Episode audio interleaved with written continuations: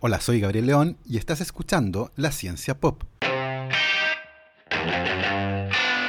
Un podcast sobre historias de ciencia. El fósforo es un elemento esencial para la vida y forma parte de moléculas como los ácidos nucleicos o los fosfolípidos.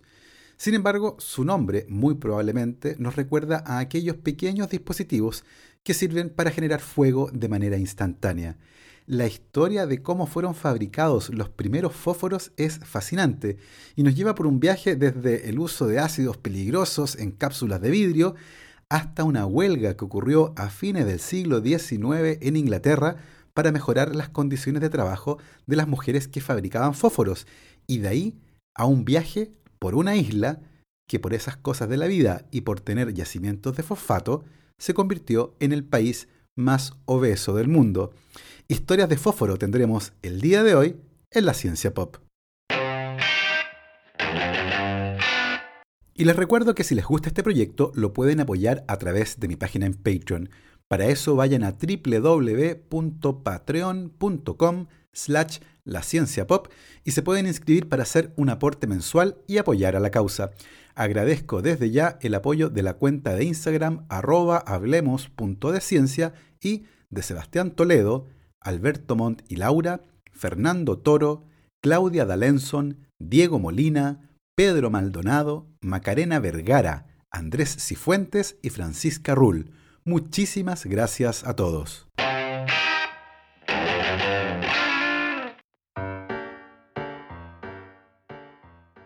El fósforo es un elemento esencial para la vida, bueno, al menos como la conocemos en este planeta, y forma parte de moléculas tan diversas como los ácidos nucleicos, el ADN y el ARN, o los fosfolípidos, estas moléculas que forman parte de las membranas de las células.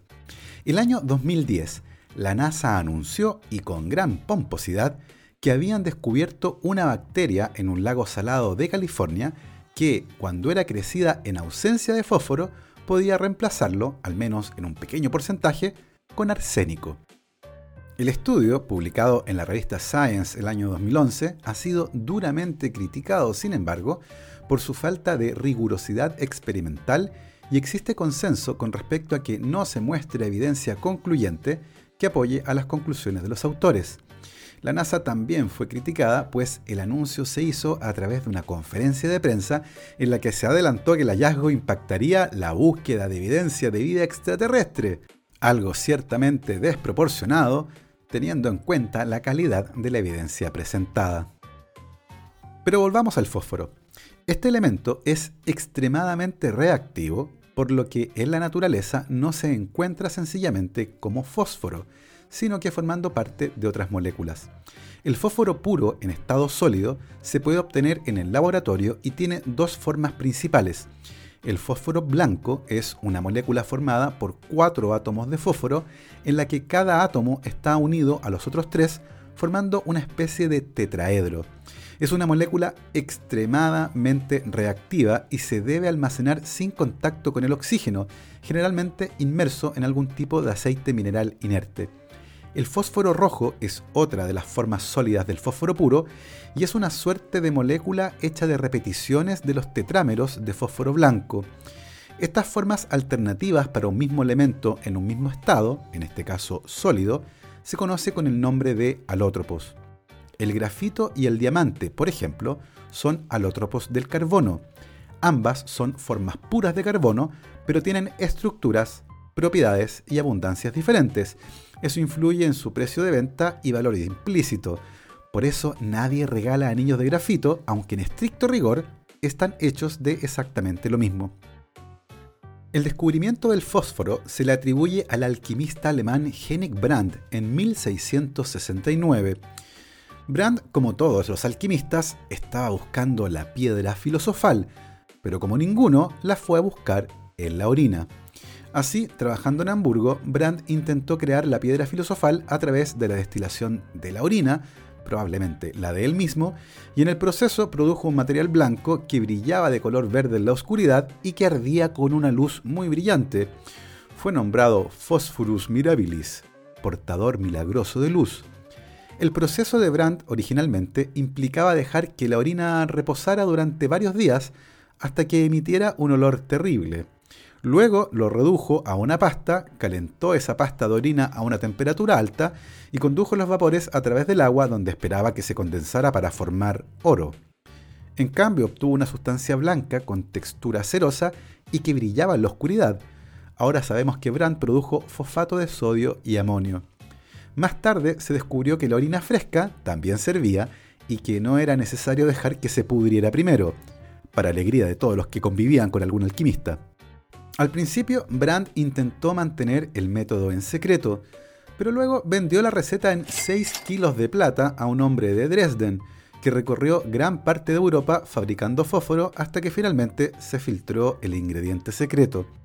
A nivel industrial, una de las aplicaciones más tempranas del fósforo fue la fabricación de los fósforos, esas pequeñas varillas de madera o de papel pegado con cera que permiten obtener fuego de manera instantánea porque encender fuego no siempre fue tan sencillo.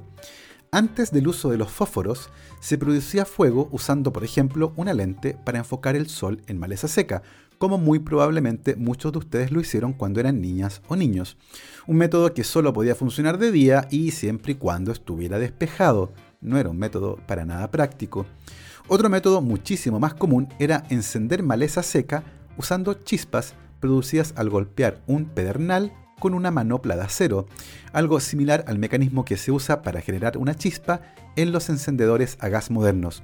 Este método era uno de los más comunes en la antigüedad y claramente era muy poco práctico. El primer sistema moderno autoinflamable para producir fuego fue inventado en 1805 por Jean Chancel, asistente del profesor Louis Jacques Thenard en París. La cabeza de este precursor de los fósforos modernos consistía en una mezcla de clorato de potasio, azufre, azúcar y caucho.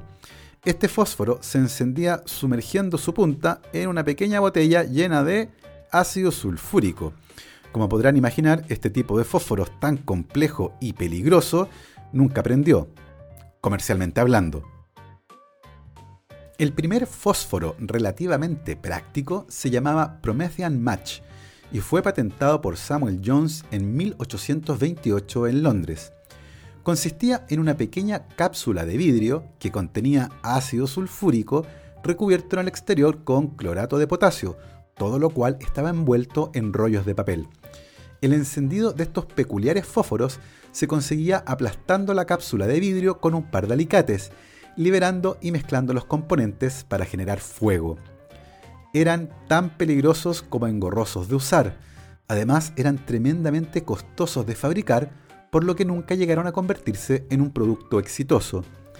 El primer fósforo de fricción exitoso fue inventado en 1826 por John Walker, un químico y farmacéutico inglés que había desarrollado un gran interés en tratar de encontrar un medio para obtener fuego fácilmente. A esa altura ya se conocían varias mezclas químicas que podían producir fuego, pero no se había encontrado una forma sencilla de transmitir la llama a una sustancia de combustión más lenta como la madera. Mientras Walker estaba preparando una de sus mezclas, una de las preparaciones se combustionó por una fricción accidental. Inmediatamente apreció el valor práctico del descubrimiento y comenzó a hacer combinaciones que funcionaran por fricción, su primer prototipo consistía en tablillas de madera o de cartón que estaban impregnadas con azufre y cubiertas con una mezcla de sulfato de antimonio, clorato de potasio y goma. El azufre ayudaba a la combustión inicial, pero también, evidentemente, tenía olor a azufre quemado. Eso mejoró con la adición de alcanfor en la mezcla. Con cada caja de esos fósforos se incluía un trozo de papel lija para rasparlos. Walker los bautizó como Congreves en honor al inventor de cohetes Sir William Congreve y nunca divulgó la composición exacta de sus fósforos, los que por cierto eran bastante peligrosos y grandes chispas caían al suelo regularmente al encenderlos, quemando a su paso alfombras y vestidos, razón por la cual fueron prohibidos en Francia y Alemania. En 1829, el escocés Sir Isaac Holden inventó una versión mejorada de los fósforos Congreves Y Samuel Jones, un químico de Londres que se enteró de esto, patentó y comercializó estos fósforos, a los que llamó Lucifer. Estos tuvieron una serie de problemas, una reacción violenta inicial, una llama inestable, olores desagradables y mucho humo. Bueno, al menos el nombre estaba muy bien puesto. Los Lucifers fueron reemplazados rápidamente después de 1830 por fósforos hechos de acuerdo con el proceso ideado por el francés Charles Sauria, quien sustituyó el sulfuro de antimonio por fósforo blanco. Así es, por primera vez en 1830 los fósforos incluían fósforo. Estos nuevos fósforos, hechos de fósforo blanco, tenían que mantenerse en cajas de metal herméticas para que no reaccionaran de manera espontánea con el oxígeno, y a pesar de eso se hicieron bastante populares en Estados Unidos. Entre 1830 y 1890, la composición de estos fósforos permaneció en gran medida sin cambios, aunque se hicieron algunas mejoras. En 1843, William Ashgard reemplazó el azufre con cera de abejas, reduciendo lo molesto del humo de la combustión y también del olor.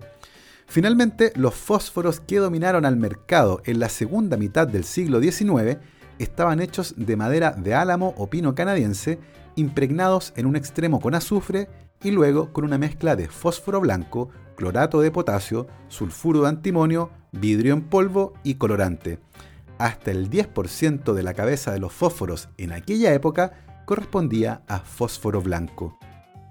A fines del siglo XIX, más de 4.000 personas trabajaban en 25 fábricas de fósforo en Inglaterra, con sueldos muy bajos y en condiciones de gran abuso laboral.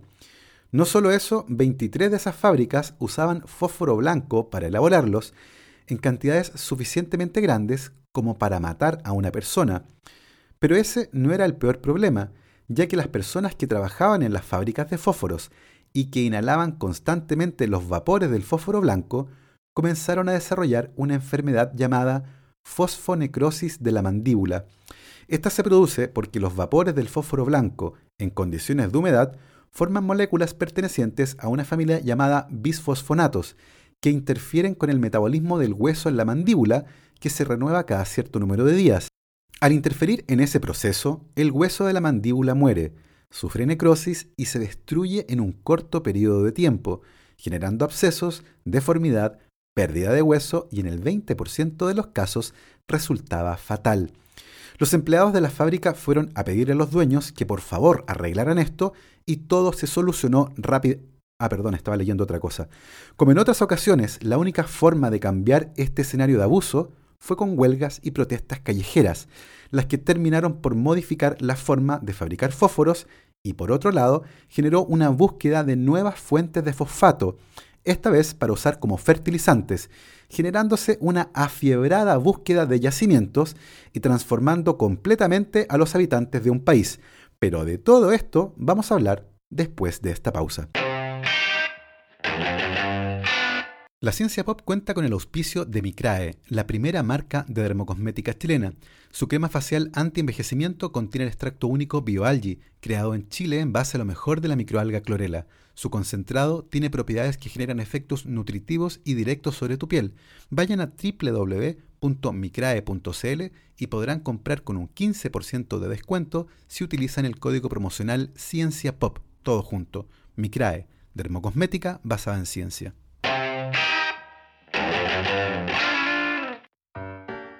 En 1880, la fábrica de fósforos inglesa Bryant May, la más grande de la época, empleaba a casi 5.000 personas, la mayoría mujeres inmigrantes, y a los trabajadores se les pagaban diferentes tarifas por completar una jornada laboral diaria de 10 horas.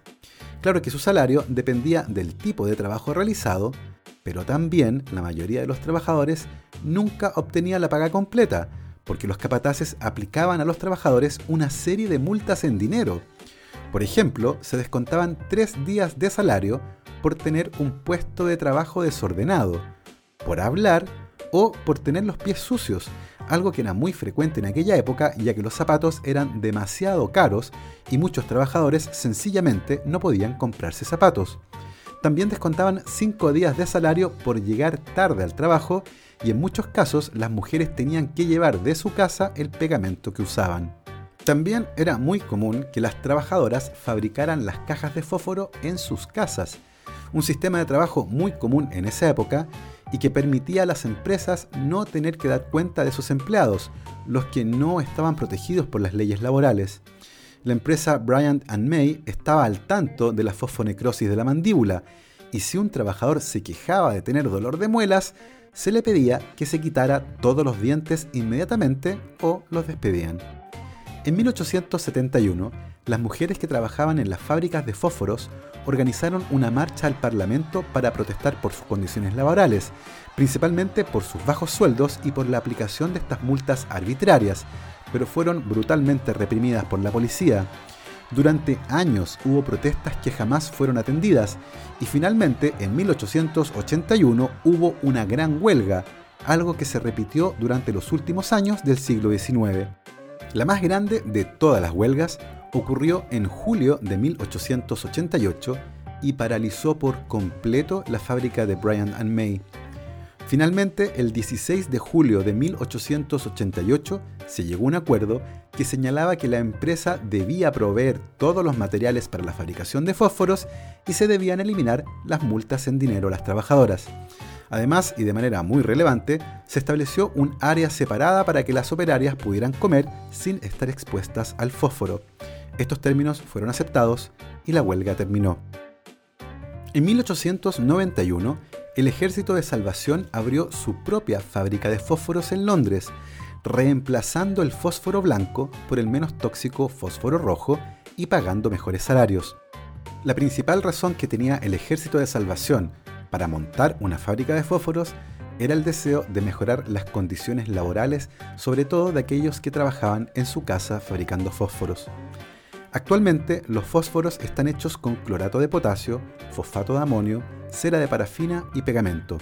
El raspador está hecho de fósforo rojo mezclado con un material abrasivo que cuando es raspado genera una muy pequeña cantidad de fósforo blanco que inicia la reacción de combustión. A esta altura ya saben que el fósforo, por su alta reactividad, no se encuentra como sencillamente fósforo en la naturaleza. Ahí lo encontramos formando parte de moléculas como apatita o bien como fosfatos, un átomo de fósforo unido a cuatro átomos de oxígeno, y eso se encuentra principalmente en algunos yacimientos. Debido a su importancia industrial y biológica, los yacimientos de fosfato una de las formas más comunes del fósforo, se convirtieron en reservas muy estratégicas y codiciadas. La gran mayoría de los compuestos de fósforo extraídos se consumen como fertilizantes. El fosfato es necesario para reemplazar el fósforo que las plantas extraen del suelo y su demanda anual aumenta casi dos veces más rápido que el crecimiento de la población humana.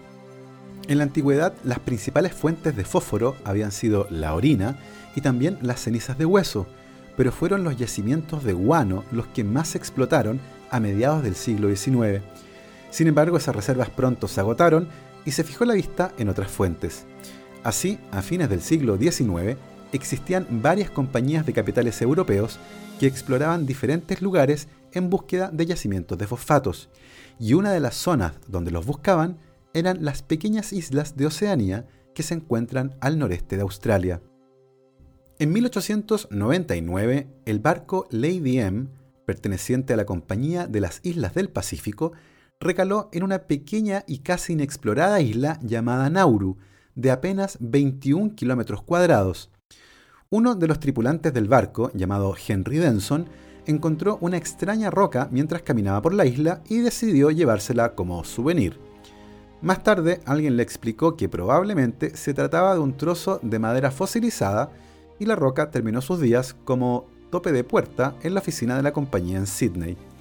Y se hubiera quedado ahí para siempre si no fuera porque a fines de ese mismo año, Albert Ellis, un empleado de la Compañía de las Islas del Pacífico, fue transferido a la oficina de Sydney. El señor Ellis, que se dedicaba a la prospección de fosfato, vio la roca que se usaba para impedir que la puerta se cerrara y le pareció que era fosfato, no madera fosilizada. Se quedó con la duda y tres meses después decidió hacer un análisis de laboratorio, el que confirmó sus sospechas. se trataba de una roca de fosfato de la más alta pureza, y rápidamente comenzaron las negociaciones para explotar el fosfato de la isla de Nauru. Los habitantes de la isla, a quienes no les preguntaron su opinión al respecto, llevaban una vida muy sencilla. Vivían del cultivo de algunas plantas, incluyendo palmeras que crecían en el borde costero, y además habían implementado un sistema de cultivo de peces en una laguna interior. Para esto tomaban las ovas desde los arrecifes de coral y las transportaban en una mitad de coco hasta la laguna. Ahí los peces crecían y cuando tenían un tamaño adecuado los sacaban con sus redes. De esta forma, la dieta de los habitantes de Nauru estaba constituida principalmente por pescados y vegetales. Y sí, eran tipos atléticos, como revelan las fotos de principios del siglo XX que existen de sus habitantes. Pero el fosfato cambió a Nauru para siempre. La explotación del fosfato a partir de 1903 trajo un enorme auge económico en la isla, el que se vio acentuado cuando se independizaron en 1968. A partir de ese momento, Nauru se convirtió en uno de los países más ricos del mundo debido a las ganancias por la explotación del fosfato, al punto en que en la isla nadie necesitaba trabajar. El Estado, que era muy rico, subvencionaba todo y nadie pagaba impuestos. Sin embargo, décadas de explotación minera le pasaron la cuenta a la isla. Sus suelos estaban erosionados y ya no crecían peces en la laguna. Lo que sí tenían era dinero, Así que comenzaron a importar toda su comida, pero era toda comida ultraprocesada, saturada de azúcar y grasa y con poca fibra. La dieta en la pequeña isla de Nauru, que llegó a tener uno de los productos internos brutos más altos del mundo, pasó de ser una basada en pescado y vegetales a otra compuesta casi exclusivamente por comida ultraprocesada, baja en fibra, rica en grasa y azúcar y alta en sodio. No solo eso, a fines de los 90 el fosfato se acabó y los suelos de la isla estaban completamente degradados. En paralelo, los líderes de la isla descubrieron que habían tomado muy malas decisiones sobre cómo invertir su dinero y la corrupción hizo el resto. El país estaba en la bancarrota. Actualmente, los habitantes de la isla de Nauru se encuentran entre los más obesos del mundo Datos de la Federación Mundial de la Obesidad indican que el 56% de los hombres y el 61% de las mujeres son obesos y del resto la inmensa mayoría tiene sobrepeso. Además, la tasa de diabetes de tipo 2 es la más alta del mundo. Así, debido a la explotación irresponsable del fosfato, a la falta de planificación y a la corrupción, la isla de Nauru quedó ecológicamente destruida y sus habitantes pobres, obesos y enfermos. Y probablemente con ganas de salir a quemarlo todo, usando fósforos. Esa fue nuestra incendiaria historia de hoy. Nosotros nos encontramos la próxima semana. Recuerden que este podcast tiene estrenos cada viernes a las 8 de la mañana hora de Chile. Los dejo hasta aquí. Que estén muy bien. Lávense las manos.